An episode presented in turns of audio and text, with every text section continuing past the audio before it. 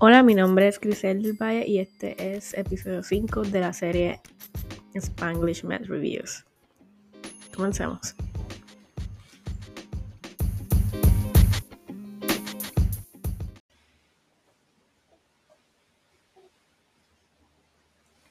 Este es episodio 5 y voy a estar hablando sobre enfermedades comunes en pacientes que han estado en la milicia. Fui por primera vez al Military Ball el jueves pasado con mi esposo y pues me inspiré en este tema. Eh, la milicia lamentablemente es un trabajo con mucho riesgo y trauma y es súper importante hablar de las enfermedades comunes que ellos y ellas este, enfrentan. Una de las enfermedades más comunes es el PTSD. Esta enfermedad se presenta con pensamientos sobre un evento traumático, que es lo que se considera flashbacks.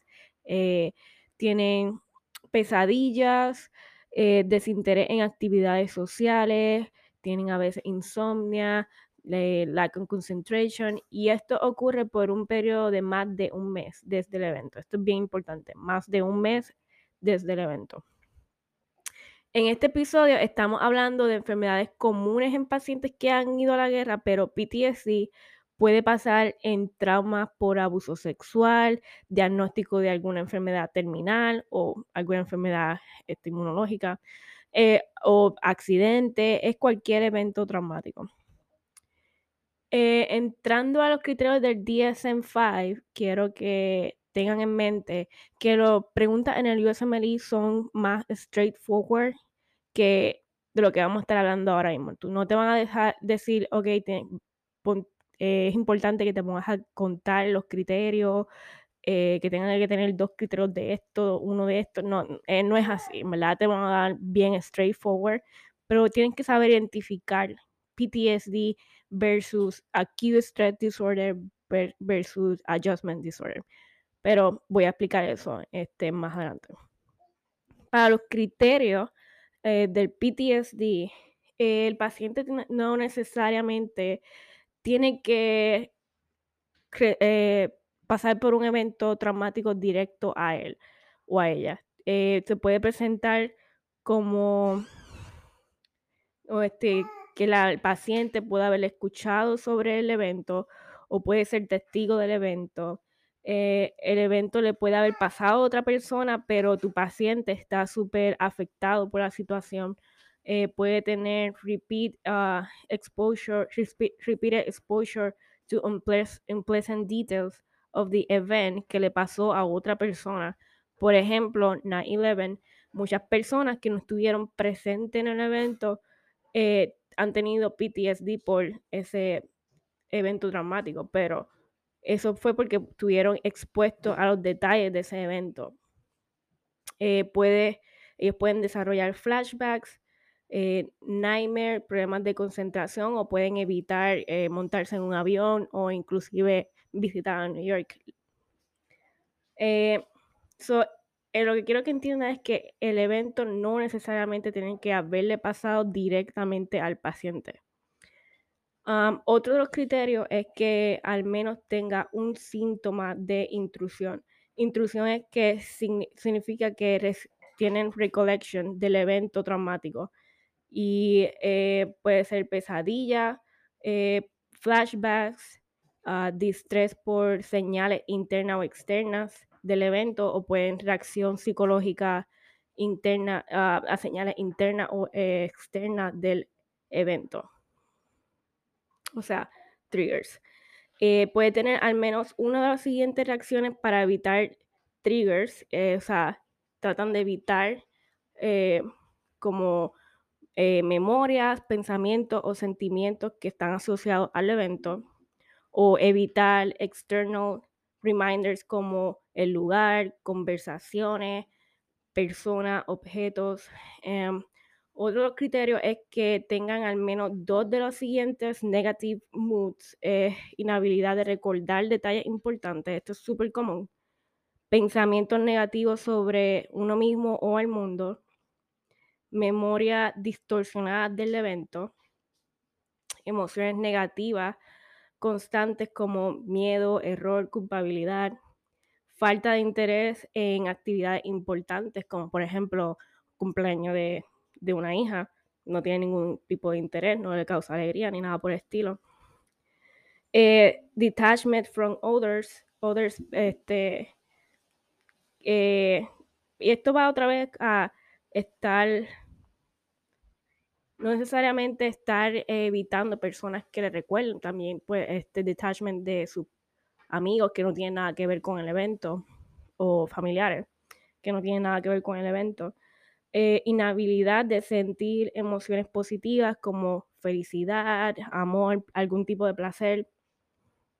Otro de los criterios es que tenga más de dos de los siguientes uh, reactivity o este, ex, excitaciones que empezaron después del evento o que han, eh, se han empeorado después del evento, como por ejemplo irritabilidad. Puede ser que tu paciente siempre ha estado irritado, pero después de ese evento su irritación es mucho más este, pronunciada. Um, pueden tener eh, self-destructive behavior, hypervigilance, poor concentration, problemas para dormir. So, en resumen, eh, uno de los mnemonics que utilizan mucho eh, para que tú te aprendas este, este, esta enfermedad es el mnemonic trauma con doble M. La T es de traumatic event, la R es de free exposure, la A es de avoidance, la U es de unable, unable to function, so tiene que afectarle la vida al paciente. Uh, la doble M es por more than a month of duration, las dos M de more y la otra M de month, o sea, tiene que ser más de un mes eh, de duración.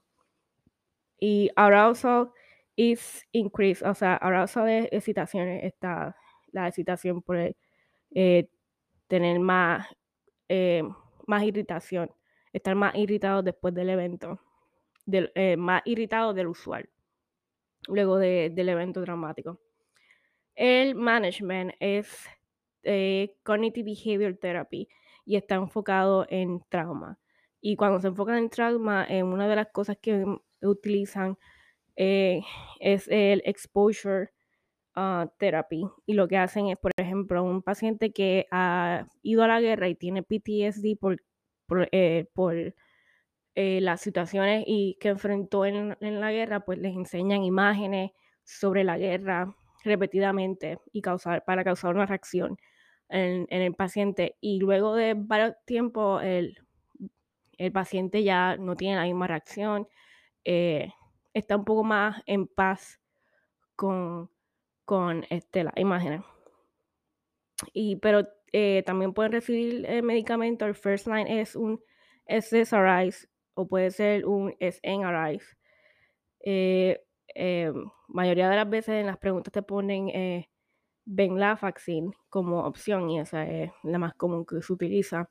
Eh, también te pueden preguntar qué, le, qué, tratamiento le va a dar un paciente que tiene nightmares y este paciente le puede dar prazosin, eh, SSRIs y prazosin para las pesadillas. So, ahora, ¿cuál es la diferencia entre PTSD, Acute Stress Disorder y Adjustment Disorder? Es súper importante que lo sepa porque si, te van a dar un caso de PTSD, te van a poner las opciones, una de las, o sea, Acute Stress Disorder o Adjustment Disorder, para confundirte, obviamente. Acute Stress Disorder es como un PTSD, pero con una el time frame es lo que lo diferencia. Tiene, es de tres días a un mes desde el evento. Um, adjustment disorder es un, una maladaptación emocional a un estresor. Por ejemplo, a un divorcio, a perder el trabajo, a academic failures. Eh, los, eh, los, síntomas no se pueden explicar por enfermedades mentales como por ejemplo Major Depress Depression Disorder o General Anxiety Disorder. Eh, un ejemplo es una persona que se está divorciando y ahora no se, se está divorciando desde hace tres meses y ahora mismo pues tiene um, no quiere salir con, con sus amigos, tiene poca... le causa tiene un desinterés en salir con sus amigos y que hay cosas que cualquier cosa, o sea, cualquier evento en su vida le causa este, irritabilidad, como que se pone más enojado de lo normal. Pero esta situación no encaja con Major Depression Disorder o Anxiety Disorder o eh, cualquier otro desorden mental. Este paciente tiene Adjustment Disorder. Adjustment Disorder es bien difícil de explicar. I'm struggling here explicándolo. Pero es, es, es una mala adaptación, puede ser como parece ansiedad, parece depresión, pero no cumple con todos los requisitos. Y en menos de seis meses desde de, el estresor. Y son cosas como que, que son traumantes para un paciente o estresantes para un paciente. No debería ser traumante, debería ser estresante para el paciente. Espero que lo haya explicado bien, que lo puedan entender. también este, ah, en, este, en este trabajo, eh, o sea, hablando de, personas en la milicia, eh, they often go to deployment. Y esto es bien común y nosotros tenemos que asegurarnos que el paciente tenga las vacunas y los profilaxis necesarios para ir a, cualquier localización que le, que le asignen. Malaria profilaxis es algo que es bien común y también es común que lo pregunten en el sentido de cuál es el, el medicamento este, correcto para profilaxis. Eh, esto es bien simple. Eh, no se ve como si fuera simple, pero es simple. Para lugares que tengan P. falciparum, malaria, falciparum malaria, el, el medicamento va a ser atovaquone con proguanil o doxycycline o eh, mefloquine, Y esto es para todas las áreas que tienen malaria endémica de este tipo de, malaria, el P. Y cuáles son estos lugares con endemic áreas de malaria. Es Latinoamérica, eh, Tropical África y Asia. Eh, tienen que tener cuidado porque atovaquone, perdón, atovaquone y pro y um, y proguanil son uh, está contraindicado para pacientes que tengan problemas renales. Eh, es exactamente el cuando el, creatine clearance es de menos de 30 mililitros por minuto. Eh, no creo que te pongan este pequeño detalle en el examen, te pueden decir que pues, este paciente tiene problemas renales. Y ya tú sabes que eh, con y proguanil no es una opción para este paciente. Dale doxycycline o mefloquine. También otro de los detalles importantes es que hay todavía hay lugares en el mundo que la malaria es sensitiva a cloroquine. Estos lugares son el Caribbean, México, Costa Rica, El Salvador, Paraguay y Argentina.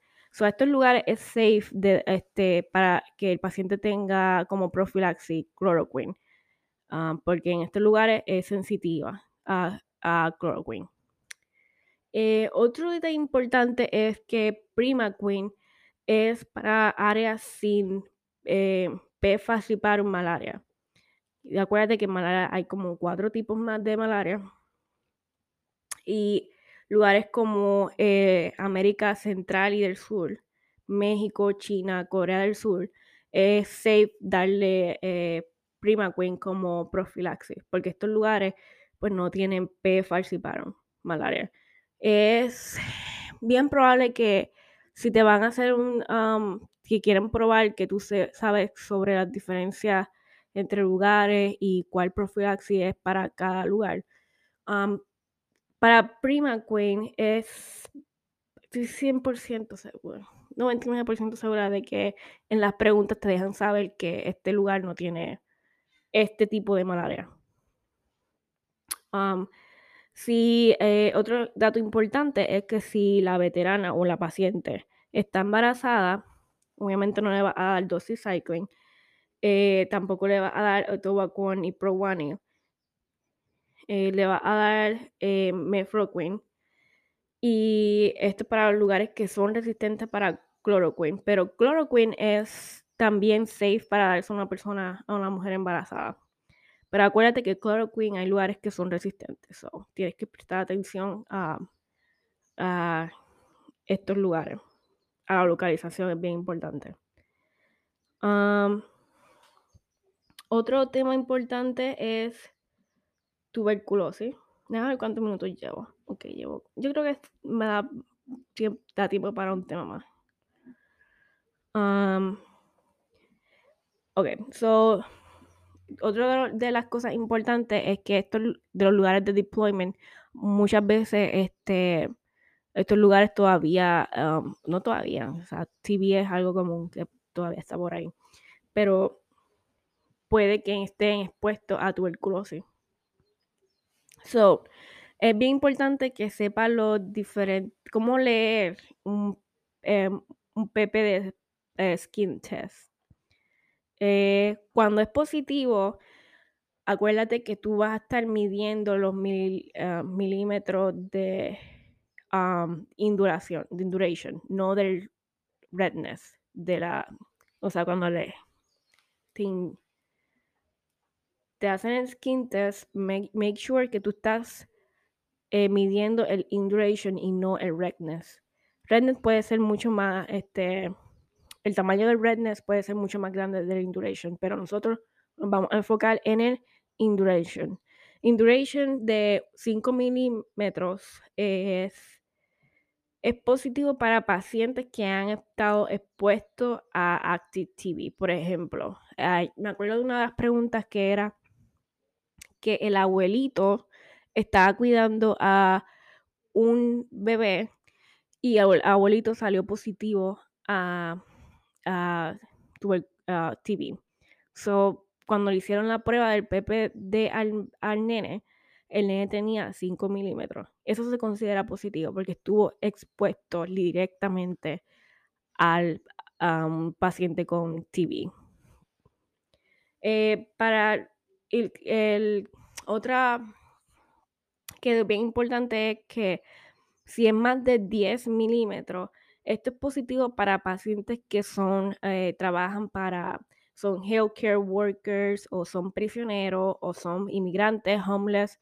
A este paciente se le considera que es, positivo si es más de 10 milímetros. Si es más de 15 milímetros, son para pacientes que no han tenido ningún tipo de exposure. So, tú sabes que a veces, eh, bueno, creo que a todo el mundo tiene que tener eh, el certificado de salud y tienen que chequearse PPD skin test. Pues si es más de 15 milímetros en esos pacientes, pues entonces sí tienen TB. Cuando esto, este test sale positivo, el next step es chequear un chest, chest x-ray, porque tú tienes que saber si el paciente um, tiene active o, la, o latent uh, TB, porque de acuerdo a eso es cuál es el tratamiento que le va a dar. Si el paciente no tiene eh, ningún um, findings en el X-ray y no tampoco tiene ningún síntoma, pero el, el PPD es positivo. Ay, perdón, muy bien, micrófono. eh, le va a dar eh, Rifampin y eh, iso, ¿Estoy diciendo bien? Anyway, lo voy a decir INH, este, INH, que eso es isoniazid. Y esos dos, dos medicamentos se los va a dar por tres meses. También hay algo tricky si el paciente es, no tolera el isono, isoniazid. Eh, tú le puedes dar Rifampin solo, pero tiene que ser por cuatro meses. La otro, lo otro que es importante es que si el paciente tiene HIV, le va a dar de 6 a 9 meses este, eh, INH. Um, que INH. Así, es, es INH. esa es la, abreviación. Eh, para pacientes que tienen active TB infection, le va a dar las cuatro, los cuatro medicamentos que son rifampin, piraxinamide, piraximide y, ay Dios mío, uh, para, paraxinamide, paraxinamide, sí, paraxinamide, INH, no voy a decir el nombre otra vez, y etambutol. Y esto se lo va a dar por dos meses.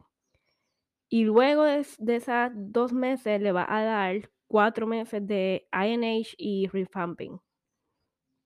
¿Ok? So, para pacientes que salen con active TB, o sea, que tengan findings en el X-ray plus PPD positivo, le va a dar rifampin, para usar parasanamide, INH y um, etambutol por dos meses y luego cuatro meses de isonamide, um, INH y rifampin. Um, voy a parar aquí porque me la ya he hablado bastante tiempo. Ya son 20 minutos. Y es nada, este, espero que haya gustado el, este episodio. Me pueden escribir a mi email griseldv.gmail.com Y nada, espero que les haya gustado. Bye.